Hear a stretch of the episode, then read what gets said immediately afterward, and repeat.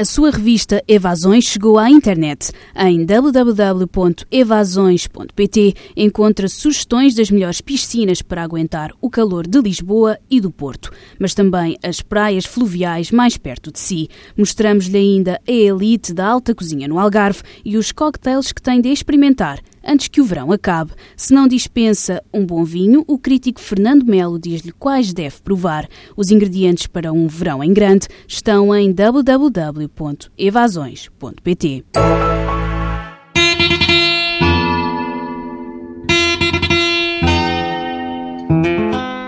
Senhoras, senhores, amigos meus, passam hoje 100 anos sobre o nascimento de Dilarmando Reis, que os especialistas consideram, sem mais, sinónimo de violão. Dilarmando Reis nasceu em Guaratinguetá, a cidade do Val do Paraíba, onde em meados do século XVIII veio ao mundo um certo Frei Galvão, primeiro santo católico brasileiro. Mas o altar em que os compositores e instrumentistas colocam Dilarmando é o da mais distinta majestade. O soberano tocador realizará, aliás, diz-se que por interferência direta de Juscelino Kubitschek, a quem deu aulas de música, um programa diário na Rádio Nacional chamado Sua Majestade o Violão. Dilarmando foi o terceiro de 15 filhos de seu pai, violonista amador, e ficava desde menino escutando o violão que enchia a casa, enquanto a mãe cantava temas célebres de Catulo da Paixão Cearense. Tocou ao longo da vida os grandes temas clássicos para violão, fez álbuns com versões de temas de Pixinguinha ou de Benedito Lacerda, tocou em serenatas com os grandes Francisco Alves ou Silvio Caldas. Contou certa vez numa entrevista ao Jornal do Brasil quando chegou muito jovem ainda ao Rio, era costume que as lojas de instrumentos musicais tivessem professores de música que ajudavam a atrair os clientes.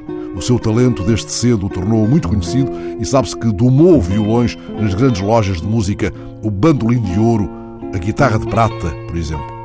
Agora podíamos subir o som de Naquele Tempo, de Pixinguinha, que os dedos dele transfiguraram, mas se há um tema que se impõe neste dia dos 100 anos do nascimento de Dilarmando Reis, esse tema é outro, é este que corre em fundo, o Abismo de Rosas, composto por Canhoto, nome artístico de Américo Jacomino, filho de imigrantes napolitanos, que aprendeu sozinho a tocar cavaquinho e que desde menino espalhou talento nos cinemas, nos circos, nos restaurantes, onde lhe pagavam por uma polca, um dobrado, uma mazurca. Canhoto gravou O Abismo de Rosas em 1926, mas já 10 anos antes, precisamente no ano em que nasceu Dilarmando, ele tinha gravado a primeira versão do tema, a que chamou Acordes do Violão. O menino que então nascia lá nos confins do Val do Paraíba daria ao Abismo de Rosas de Canhoto um tal perfume que muitos esqueceram do autor diante de tamanha maravilha. Lancemos também com Dilarmando Reis os nossos sentidos no Abismo de Rosas.